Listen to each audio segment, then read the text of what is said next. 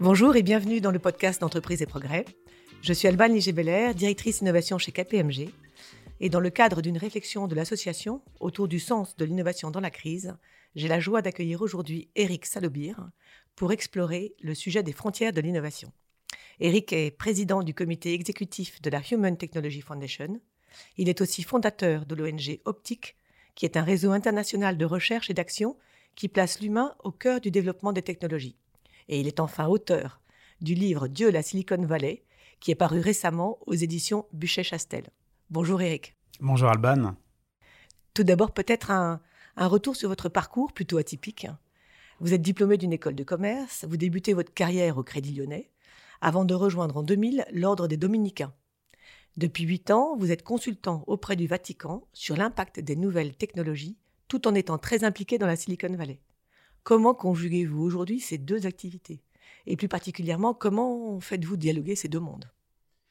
Je dirais qu'entre la Silicon Valley et la colline du Vatican, puisque c'est l'une des, collines de Rome, euh, le dialogue est assez naturel parce que euh, d'un côté comme de l'autre, on a d'abord le souci de faire avancer les choses, de placer l'humain au centre, et puis parce que, contrairement à ce qu'on pourrait penser, entre spiritualité et, science et foi, spiritualité et technologie, le débat et le dialogue, il existe depuis très longtemps. C'est un peu comme une espèce de vieille histoire de couple. Donc il y a eu des moments difficiles, hein. il y a eu des procès à Galilée, etc. Et puis, il y a eu des grands moments euh, euh, d'affection, il y a eu des grands élans. Et, c'est intéressant de voir que dans les siècles passés, beaucoup de scientifiques, beaucoup de gens qui ont apporté des choses en termes d'inventeurs même, étaient euh, soit des clercs, des moines ou des gens qui étaient très investis dans l'Église. Donc, il ne faut pas croire que ces deux mondes si différents que ça, entre les ors du Vatican, je dirais, et le, le et capuche et les tongs de la Silicon Valley, ben, en fait, finalement, la, surface est très différente, mais il y a quand même beaucoup de choses à se dire. Vous vous dites que ces deux univers sont tout à fait réconciliables. Ah bah, même, je pense que c'est deux univers qui, euh, cheminent ensemble depuis longtemps. Ce que j'essaie de faire juste, c'est euh, de contribuer très modestement à écrire le nouveau chapitre d'une histoire qui est déjà une longue histoire.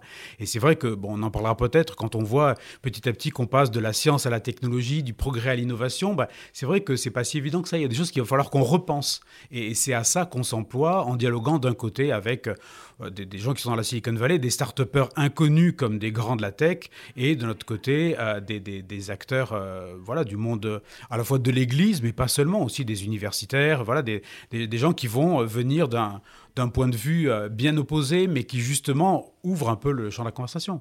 Il y, a une, il y a une actualité récente. On, a beaucoup parlé du CES de Las Vegas, qui cette année s'est tenu en tout digital. C'est le plus important salon consacré à l'innovation technologique et électronique grand public.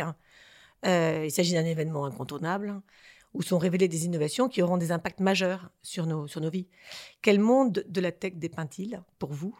Et plus largement, quelle est votre vision du monde technologique actuel? Alors d'abord, je, dirais que c'est effectivement le CES, c'est le rendez-vous incontournable. En même temps, euh, CES, ça veut dire show. Enfin, c'est euh, Consumer Electric Show. Et donc en fait, quelque part, c'est un peu le Disneyland de la tech. C'est-à-dire qu'on va montrer tout ce qui brille, on va montrer tout ce qui est un peu fun, tout ce qui va attirer l'attention sur les marques. Euh, moi, je pense qu'à travers ça, il faut être capable de discerner un peu les signaux faibles et de voir, on va dire, quelles sont les, vraies tendances. Et moi, ce que je vois, c'est d'un côté peut-être une petite tendance superficielle à tout ce qui est technologie liées au Covid, etc., protection, masque, désinfection, etc. Je suis content que les entreprises ne soient pas allées trop loin dans, ce, dans cette voie-là parce qu'il y a quand même beaucoup de choses dont on ne sait pas si elles sont très efficaces. Et le, danger, c'est qu'en fait, les entreprises jouent un peu avec la peur des gens et vendent des petits gadgets. Quoi. Et le côté gadget est quand même assez, assez fort euh, au CES. Après, euh, bah, moi, la grande tendance que je vois, malheureusement, c'est euh, show must go on. C'est-à-dire qu'en fait, on, on, a eu cette crise et on continue à dire, ah, on va avoir des, écrans télé, alors maintenant ils vont être transparents, ils vont se dérouler au pied de votre lit, etc. Mais finalement, c'est toujours euh, plus grand, plus brillant. Et, peut-être la seule tendance que je trouverais plutôt intéressante, c'est, euh, mais ça, attire moins l'attention du grand public, au niveau euh, des, des, des, puces et, euh, des, circuits imprimés, c'est une, une tendance à aller vers des choses qui sont moins énergivores. Donc là, peut-être qu'il y a une attention quand même à un respect de l'environnement, et je pense qu'on en parlera peut-être, mais je pense que la, grande crise, on va dire climatique, qui arrivera après, de toute évidence, après la crise sanitaire, bah, c'est peut-être une façon de la Mais moi, je dirais, j'espère qu'au-delà de ça, euh, voilà, même si on donne l'impression que le show continue, en, coulisses, on organise quand même euh, ce qu'est quand même le, ce qu'on appelait le monde d'après il y a quelques mois, mais on va dire un monde qui tient compte de l'impact de la crise. Justement, puisqu'on puisqu'on évoque la crise, qu'est-ce que nous apprend la crise qu'on traverse actuellement de notre relation aux nouvelles technologies? Alors peut-être la, première chose qui, quand même, qu'on a tous remarqué, c'est que ces technologies sophistiquées, coûteuses, elles ne nous ont pas protégés euh, de la pandémie qui arrivait. Elles ne nous ont même pas tellement permis euh, de la prévoir. Et on peut même se demander dans certains cas si euh, ces technologies qui sont quand même très consommatrices de, à la fois d'énergie et puis de ressources rares, hein, des terres rares, des métaux rares, elles nous ont pas poussé à aller chercher toujours plus loin ces ressources en étant toujours plus au contact des milieux naturels et peut-être à un moment en augmentant les risques de zoonose. Donc peut-être que quelque part, d'un côté, les technologies, elles ont joué un rôle dans la façon dont cette pandémie s'est déployée sur le monde. Euh, euh, donc ça, c'est la, dimension un peu, négative, on va dire, qui nous permet quand même de, prendre conscience que peut-être notre rapport à la technologie n'est pas complètement ajusté. En même temps, on s'est aperçu aussi, avec le, déploiement de ces vaccins quand même assez rapide, que les technologies, même comme l'intelligence artificielle et toute l'algorithmique qui a permis euh, de faire des simulations de, molécules et d'utilisation de molécules, qu'en fait, la technologie fait partie de la solution. La question, c'est peut-être, il va falloir qu'on essaie de changer un peu notre rapport de façon à ce que euh, justement on évite euh, cet impact assez négatif, on va dire, qui pourrait, euh, on va dire, nous, nous placer dans une situation un peu d'un de, préhension par rapport au monde. On se sert, on vient, euh, on va dire, cannibaliser un peu la Terre et, peut-être essayer d'avoir une approche de la technologie qui soit euh, euh, d'abord moins énergivore, comme on le disait, et, moins gourmande en ressources. Hein. ça, c'est, je pense que c'est un élément clé. Et puis peut-être qui soit un peu plus au service d'un projet de société qui place l'humain au centre. Ça, peut-être, on pourra y revenir. Mais je pense que c'est vraiment autour de ça qu'on voit une espèce de wake-up call. et, encore, comme je disais, je pense que cette crise sanitaire, elle n'est peut-être que le début d'une série de crises. On voit arriver, tout le monde le dit, euh, la, crise euh, euh, climatique. Et, en fait, peut-être qu'elle va nous donner l'opportunité de, mettre, de nous mettre en ordre de bataille. Churchill avait l'habitude de dire ne gâchons pas une bonne crise. Et je pense que c'est vrai. Je pense que là, il faut vraiment tirer parti de ce momentum, de cette opportunité qu'on a de transformer les choses pour se mettre en ordre de bataille pour les crises qui vont venir. On, dit quand même que la, grande gagnante, entre guillemets, de la crise, ou du moins une des grandes gagnantes, c'est la, technologie et notamment le digital. Est-ce que vous avez quelque chose à, partager là-dessus?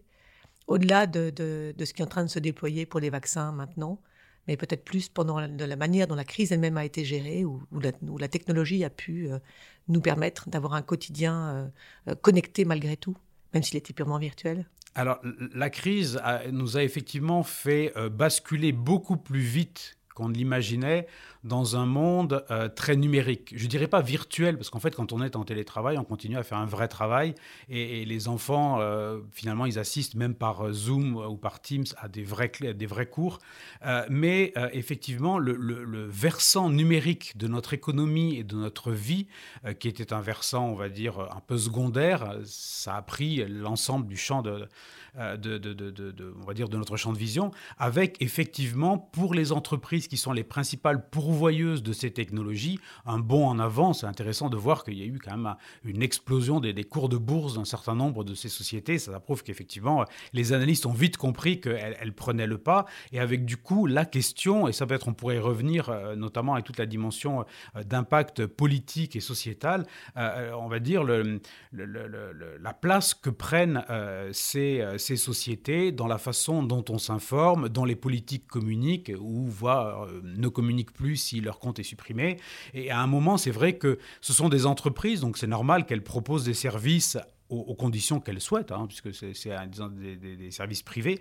Mais en même temps, quand un service comme un réseau social, par exemple, rassemble plus d'un tiers de l'humanité, euh, c'est plus vraiment un club privé. Là, ça devient, euh, ça devient un pan entier de notre société. Et dans ces cas-là, qui régule? Est-ce que c'est toujours les conditions d'utilisation ou est-ce qu'il faut à un moment que des représentants des peuples euh, concernés s'en mêlent?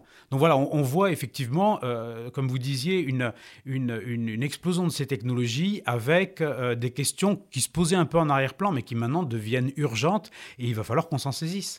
Justement, vous appelez à repolitiser la technologie. c'est-à-dire à la replacer au cœur des débats dans la société. Quel rôle, selon vous, le, régulateur politique doit jouer pour rendre les technologies plus éthiques, inclusives, souhaitables et, durables? Euh, Et peut-être comment arbitrer entre, entre régulation et, et compétitivité?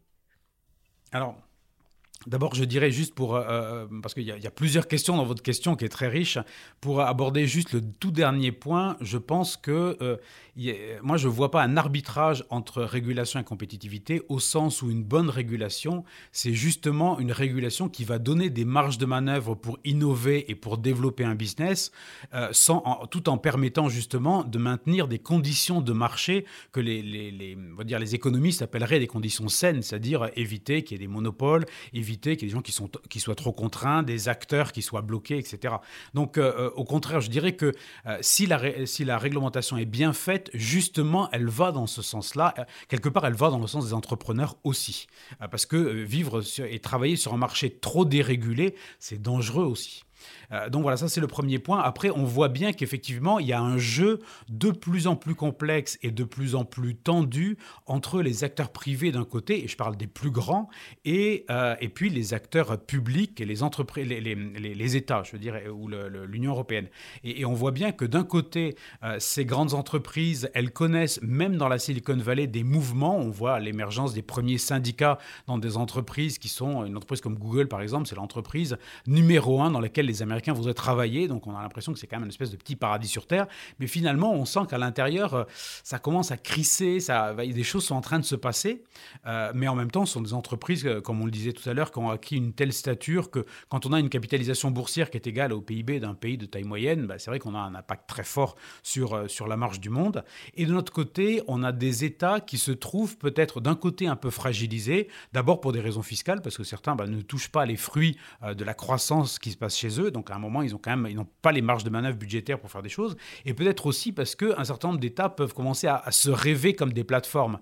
Il y, a toute une, une, idéologie, on va dire, une pensée libertarienne qui est arrivée avec ces technologies, euh, et qui est un peu state as a platform. C'est c'est la voie dans laquelle euh, l'Estonie s'est engagée pour des raisons qu'on peut comprendre après le, piratage massif qu'ils ont connu il y a quelques années, mais euh, qui consiste à considérer l'État comme un pourvoyeur de services et, organisé, on va dire, comme euh, ces grandes entreprises qui marchent si bien. Et donc, euh, quelque part, rendant des comptes, etc. Le problème, c'est que euh, s'il est un pourvoyeur de service, ben, vous êtes son client, vous n'êtes plus son citoyen. Et, en fait, on voit bien, nous, c'est des sujets sur lesquels on travaille au niveau politique et smart cities, etc.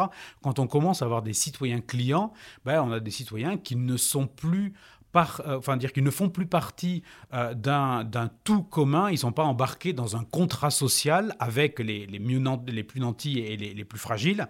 Euh, en fait, ils attendent d'en avoir pour leur argent eh ben, c'est pas du tout la même, c'est pas le même mode de fonctionnement, c'est pas la même relation à l'État. Et donc, on voit bien que quelque part, je dirais, les États, l'État-nation est de plus en plus mis en question et de plus en plus fragilisé, là où les entreprises, elles, se trouvent un peu en position de force. Il va falloir repenser euh, ça. Et, à mon sens, euh, pour revenir à la fin de votre question, je pense qu'il y a deux, choses qu'il faut, qu'il faut faire.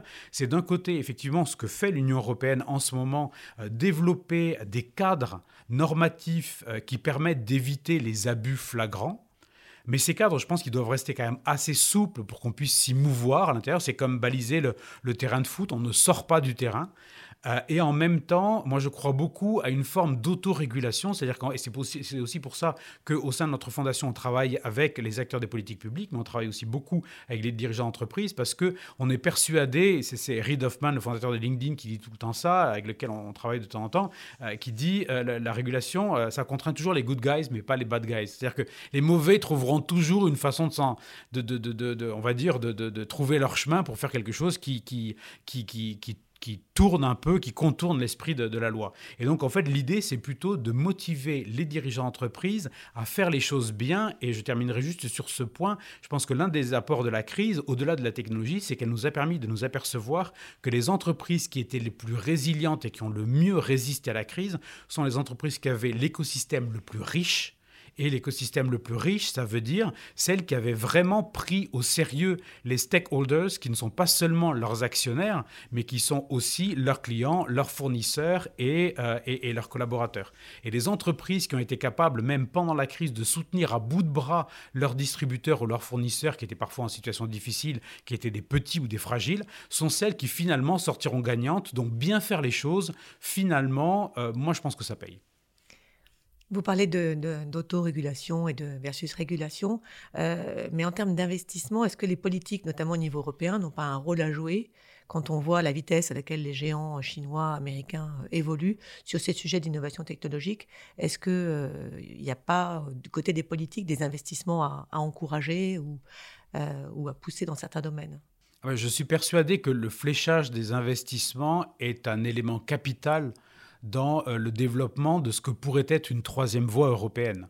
On voit qu'on a maintenant, et ça depuis deux ans de façon flagrante, une bipolarisation entre d'un côté, euh, on va dire les États-Unis, euh, comment dire, représentés par la Silicon Valley, et de l'autre côté la Chine. Et, et, on voit bien qu'il y a une fenêtre de tir, d'à mon avis, quelques années pour que l'Europe se positionne et ne soit pas seulement un terrain d'affrontement entre les deux géants ou un marché euh, à, capturer. Euh, la difficulté qu'on a, c'est qu'on voit bien que les montants de capitaux disponibles en Europe sont bien plus faibles et qu'en fait, quand on a beaucoup moins de capitaux, bah, il faut être beaucoup plus euh, comment dire, astucieux dans la façon dont on les flèche, dont on les organise, parce que moi, je, suis avec beaucoup d'attention ce que fait la French Tech et je pense qu'il y a vraiment des choses très intéressantes et on voit quand même, année après année, naître des licornes. Donc ça, c'est, je pense qu'il y a un mouvement très intéressant, mais si on veut avoir une forme euh, d'autonomie et de souveraineté technologique, euh, comme euh, ayant appelé Bruno Le Maire ou le président de la République. je pense que cette souveraineté, c'est pas si on a le leader de la distribution de la nourriture pour chiens, bon super, mais peut-être qu'il y a d'autres actions ou d'autres domaines qui sont liés à la sécurité, à la défense, au développement de systèmes qui euh, vont être beaucoup plus stratégiques et peut-être que le fléchage il doit se faire comme ça pour être certain qu'on n'aura pas notre autonomie ce sera pas une autarcie. Ça c'est certain. Et moi je pense qu'il faut qu'on continue à dialoguer avec les grandes entreprises américaines et à travailler avec elles. Simplement à nous d'essayer de dialoguer d'égal à égal et à nous de savoir où on met les verrous et qu'est-ce qu'on a envie qu'il soit on va dire made in France ou made in Europe. Si, si on, parle plus précisément de l'innovation euh, est-ce que vous considérez que l'innovation est toujours synonyme de progrès? Ou alors est-ce qu'il y a des limites à mettre euh, sur, ces, euh, sur l'innovation et, lesquelles, et quelles, sont-elles en fait? Alors moi, je pense que c'est un grand tort de considérer que innovation et progrès sont analogues, comme parfois on l'entend, tout simplement parce que l'innovation, ça désigne ce qui est nouveau, et le progrès, ça désigne ce qui est mieux mais quelque chose qui est nouveau n'est pas forcément mieux. Et, justement, pour revenir à votre première question sur le, CES de Las Vegas, euh, c'est vraiment le, show de tout ce qui est nouveau. Et dedans, ben, il faut un peu dégager le bon grain de livret et s'apercevoir que parmi toutes les nouveautés, il y en a assez peu qui vont vraiment nous procurer un mieux-être. C'est pas parce que la télé sera transparente qu'on vivra mieux. C'est pas pour ça que les programmes sont plus intéressants. Euh, euh, et, donc voilà, à un moment, euh, je pense que on est passé effectivement d'un progrès qui était souvent vu, et je dirais peut-être jusqu'à la première moitié du XXe siècle, c'est plutôt le XIXe siècle, hein, l'ère du progrès, qui était un progrès scientifique. Et donc en fait, effectivement, en science, avoir découvert quelque chose, c'est toujours mieux que de ne pas l'avoir découvert. Et les questions éthiques se posent sur le comment. Euh, est-ce que les patients sont consentants? Est-ce que voilà comment est-ce qu'on gère les choses? Euh, euh, L'innovation, donc qui est une innovation technologique, elle effectivement, elle pose des questions qui sont au niveau du, on va dire, de la raison d'être. Est-ce qu'on a vraiment raison d'investir dans des choses qui vont finalement, enfin, qui sont des gadgets qui vont capturer notre temps, utiliser notre budget moi, je pense que là, il y, a, un vrai wake-up call et on commence à le voir maintenant avec, euh, vous parliez de régulation, par exemple, les indices de réparabilité qui vont commencer à apparaître d'ici deux mois. Vous savez, ces étiquettes vertes, oranges ou rouges sur les smartphones, les ordinateurs, les télévisions pour dire que ben, euh, tel smartphone, il est facile à réparer, donc vous pourrez l'utiliser longtemps ou le revendre. Et tel autre, ben, dès que la batterie commence à faiblir, vous pouvez tout de suite le jeter à la poubelle et il sera peut-être, s'il a de la chance, désossé quelque part dans un pays émergent et sinon, bah, il finira dans une décharge. Et, voilà, là, on, voit, on voit bien qu'effectivement, c'est des façons de repérer ce qui, dans l'innovation, va dans le sens du progrès et ce qui n'y va pas. Vous parlez justement d'éthique et vous parlez souvent d'éthique by design. Pourquoi vouloir intégrer la dimension éthique dès la phase de conception des nouvelles technologies? Et comment peut-être concilier cette démarche avec la part d'imprévisibilité qui est propre à l'innovation et aux nouvelles technologies, justement? Alors, c'est deux questions que je trouve très pertinentes. La première, je dirais que euh, euh, l'éthique by design, donc, ça consiste euh, à, inclure la démarche éthique dès le premier coup de crayon, dès qu'on commence à faire les, les, premiers, les premières esquisses du projet, et tout simplement parce que c'est là que va se décider la raison d'être. C'est là aussi que va s'organiser quelque chose autour du business model. Enfin, beaucoup de choses vont se décider finalement à l'origine du projet. Et, en fait, si on n'est pas euh, là pour mener euh, une réflexion et porter un point d'attention, ensuite, on ne réussira jamais à détordre ce qui a poussé de façon tordue. Et on voit bien que, par exemple, si euh, un business model est... Parce que moi, je, travaille sur l'éthique des technologies, où nous travaillons au sein de la Fondation euh, sur l'éthique des technologies, mais cette éthique, c'est jamais l'éthique d'une technologie par elle-même, c'est une technologie développée dans un service ou un produit, donc une utilisation, auprès d'un public ou d'un marché. Donc si je vous dis, par exemple, utiliser la reconnaissance faciale pour repérer des terroristes dans la foule, ou utiliser la, la reconnaissance faciale pour déverrouiller votre smartphone, c'est pas du tout, ça peut être la même technologie, le même algorithme derrière, c'est pas du tout le même type d'usage, le même type de public, et qui est pas forcément consentant de la même façon. Et donc, en fait, c'est pas du tout le même type de, de, questions qui se posent. Et donc, je pense qu'effectivement, au cœur de, on va dire, au carrefour de technologie usage public, il faut se poser la question dès le tout début, parce que bah, ça, c'est un peu un mantra de la Silicon Valley, c'est start with the why. C'est commencer par vous poser la question, pourquoi est-ce que vous lancez ce produit-là? Et c'est à ce moment-là que se pose la question Quand on en est au comment, c'est déjà tard. Alors pour revenir sur la seconde partie de votre question, qui à mon avis est même encore plus pertinente, on voit bien effectivement que les projets se déroulent jamais comme, comme, euh, ils étaient prévus et qu'il y, a toujours. Enfin, on voit qu'un trombinoscope qui était censé être hyper élitiste dans une université Ivy League euh, de la côte Est va devenir euh, un réseau social auquel sont inscrits les membres d'un tiers de l'humanité. Donc, on peut dire qu'il y a quand même eu un sacré, changement de, modèle.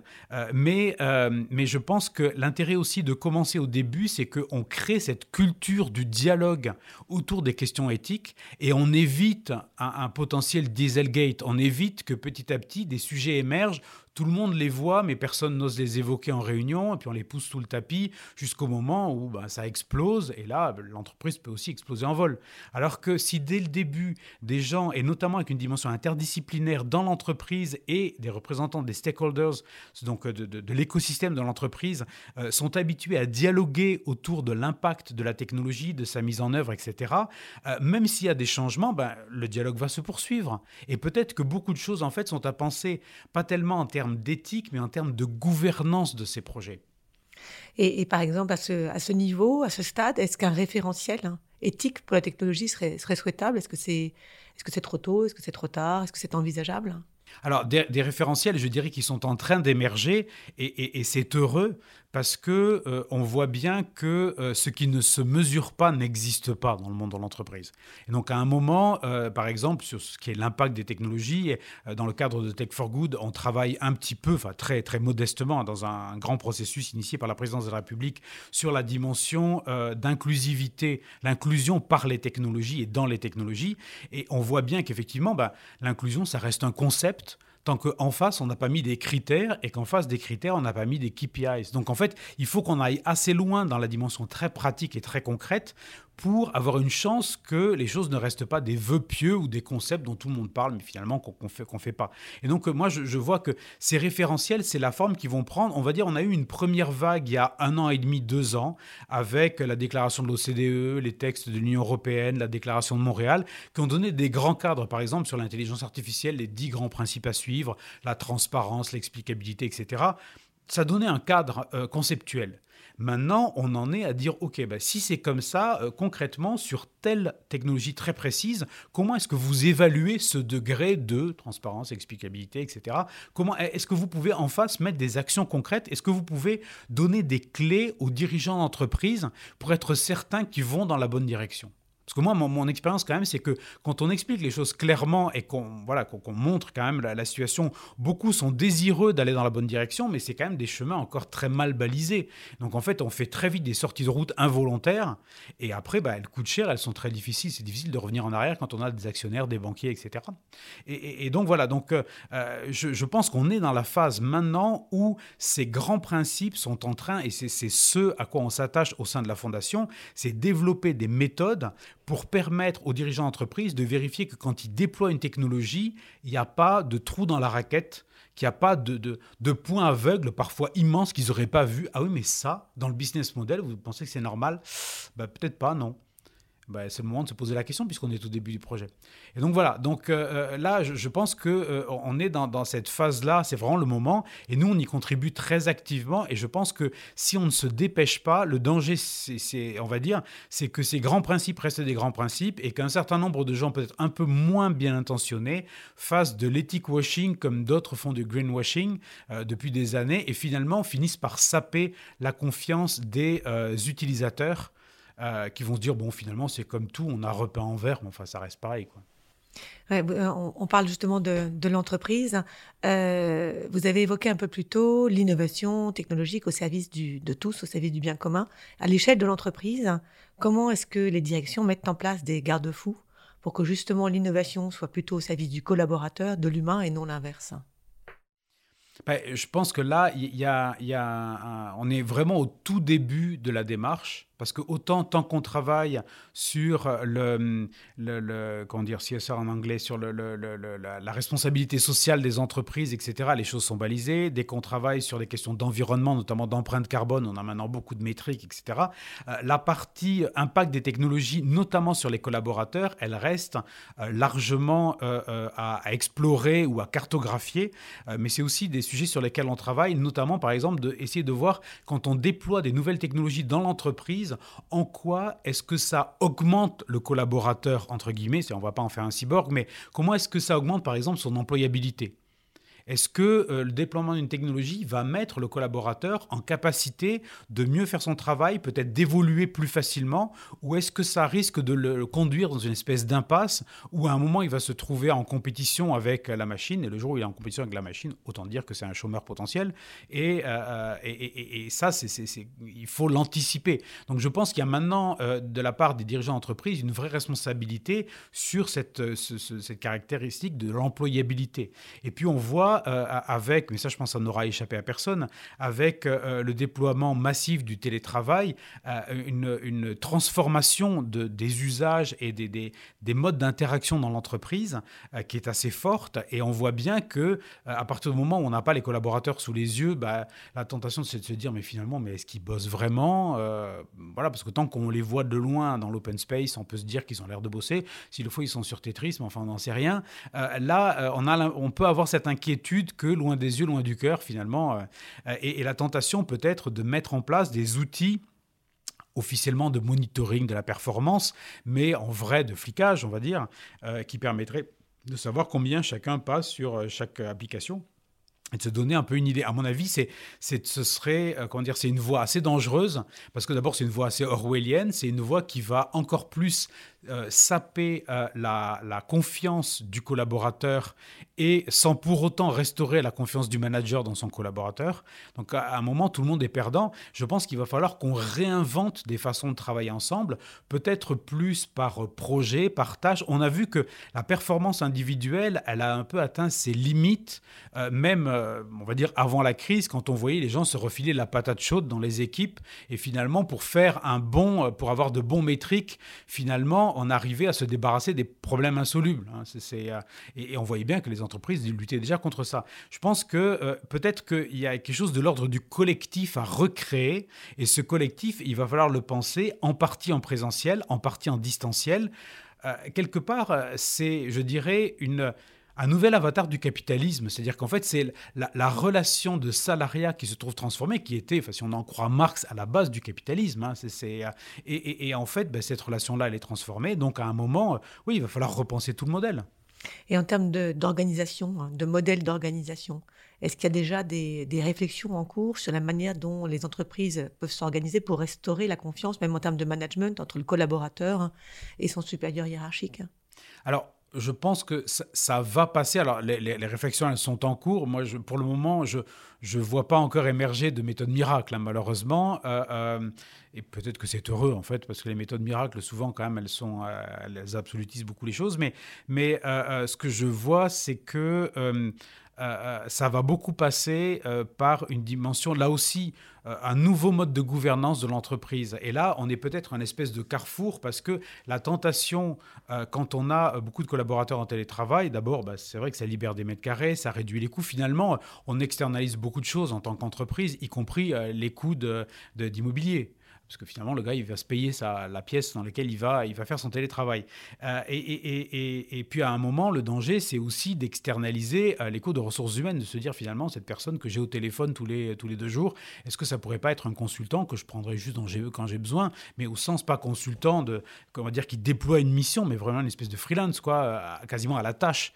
Et là, on est sur une forme de plateformisation de la de, l'économie, on va dire, certains appelleraient ça une j'aime pas citer le, terme, le nom d'une entreprise dans une tendance comme ça, mais, mais on va dire qu'il va encore plus pousser à la précarité euh, les collaborateurs qui vont être de plus en plus extérieurs à l'entreprise.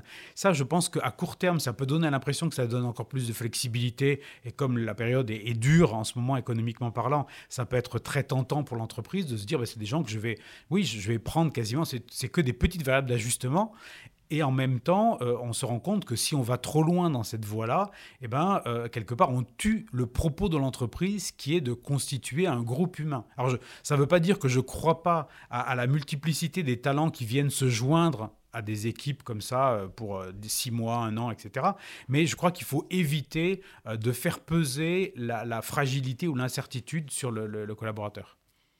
J'ai une, dernière question sur sur les bons arbitrages éthiques hein, qui seraient à mettre en place dans un environnement de plus en plus complexe. Quelles recommandations vous auriez là-dessus? Euh, On le voit, il y a des innovations qui sont à la porte, enfin vous l'évoquez, hein, des innovations qui, sont, qui ont des conséquences toujours plus grandes, dont on a du mal à, à, mesurer euh, l'impact aujourd'hui, mais qui peuvent être euh, dramatiques pour le, pour le futur. Par exemple, on parle de la révolution numérique que vous qualifiez de révolution cognitive, hein, au même titre que l'invention de l'écriture. La 5G bouscule les industries tout entières et à l'échelle internationale. Euh, quelle est un peu votre, votre vision là-dessus, en fait? Alors, je dirais de façon générale, c'est intéressant, et c'est pour ça que je, cite ce, terme de, révolution cognitive et plus qu'une révolution industrielle, on va dire, euh, c'est que effectivement, nous sommes transformés en profondeur dans notre façon d'être humain euh, l'usage que nous avons de ces technologies. C'est-à-dire travailler à distance, c'est pas la même chose que de travailler en présentiel, consommer à distance. Enfin, tout, notre mode de vie est appelé à changer, interagir de plus en plus avec des systèmes autonomes, par exemple, bah, c'est pareil, ça change notre, notre relation. Le déploiement de l'intelligence artificielle va changer beaucoup de choses. À un moment, on, on est un peu produit par nos propres produits. Donc, euh, on va dire, les, les technologies sont des productions de la société au deux sens du génitif, c'est-à-dire qu'on produit ces technologies et ensuite elles nous produisent en retour. Et donc, euh, effectivement, bah, c'est ça qu'il faut, qu'il faut regarder de, très près. Euh, moi, je dirais que la tendance à laquelle il faut être attentif, c'est que on a beaucoup mis les technologies de, de gestion de la complexité, comme l'algorithmique, l'intelligence artificielle, au service d'une plus grande efficience on est allé vers euh, du euh, zéro, euh, zéro délai, enfin on est allé vraiment vers de, plus en plus vers une, on va dire, une augmentation de l'efficience en serrant tous les boulons. Tout arrive juste à temps. Le, livre que vous allez acheter sur une plateforme en ligne, il est déjà stocké dans un entrepôt pas loin de chez vous parce qu'on sait que vous avez des chances de l'acheter, etc. Donc vraiment, on essaie de comment dire, de, densifier tout ça. Le problème, c'est que tout ça, serrer tous les boulons, ça rend aussi la machine beaucoup plus fragile et qu'en fait, bah, nos technologies de prévision et de gestion de la complexité, elles sont encore très loin de gérer l'effet papillon. Et on voit bien qu'il suffit qu'un petit virus arrive pour que ces longues chaînes de valeur se grippent ou se rompent et qu'en fait, bah, telle entreprise va se trouver manquer de un composant déterminant dans, la production de, de, ces produits ou de ces services et va se trouver coincée. Et donc, en fait, je pense qu'il faut qu'on aille beaucoup plus vers le déploiement d'une technologie pour la résilience, pour avoir avoir plus de résilience, avoir des, systèmes qui euh, ne considèrent pas l'humain comme seul facteur de résilience. Au sens, euh, ah ben, les machines, je les ai, si on a un problème, ben, je les mettrai en chômage partiel. Mais en fait, c'est pas comme ça qu'on peut fonctionner. Et donc voilà, je pense qu'on a un champ immense à développer de technologies qui vont euh, nous permettre d'avoir des systèmes plus flexibles et donc au fond une économie et une société qui soient beaucoup plus au service de l'humain. Merci beaucoup Eric pour cet échange euh, passionnant. On retient que l'éthique by design est vraiment au cœur d'une innovation au service du bien commun, en fait, au service de tous. Et donc j'invite les, adhérents d'entreprise et progrès à poursuivre euh, cette réflexion avec le livre hein, qui vient de sortir, donc Dieu et la Silicon Valley, que vous avez euh, écrit et qui a été publié au mois d'octobre, donc tout récemment, par les éditions Bûcher-Chastel. Merci beaucoup Eric. Merci Alban.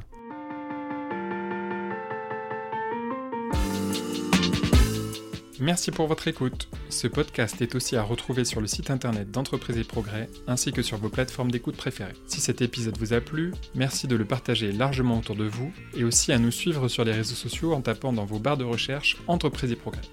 À bientôt!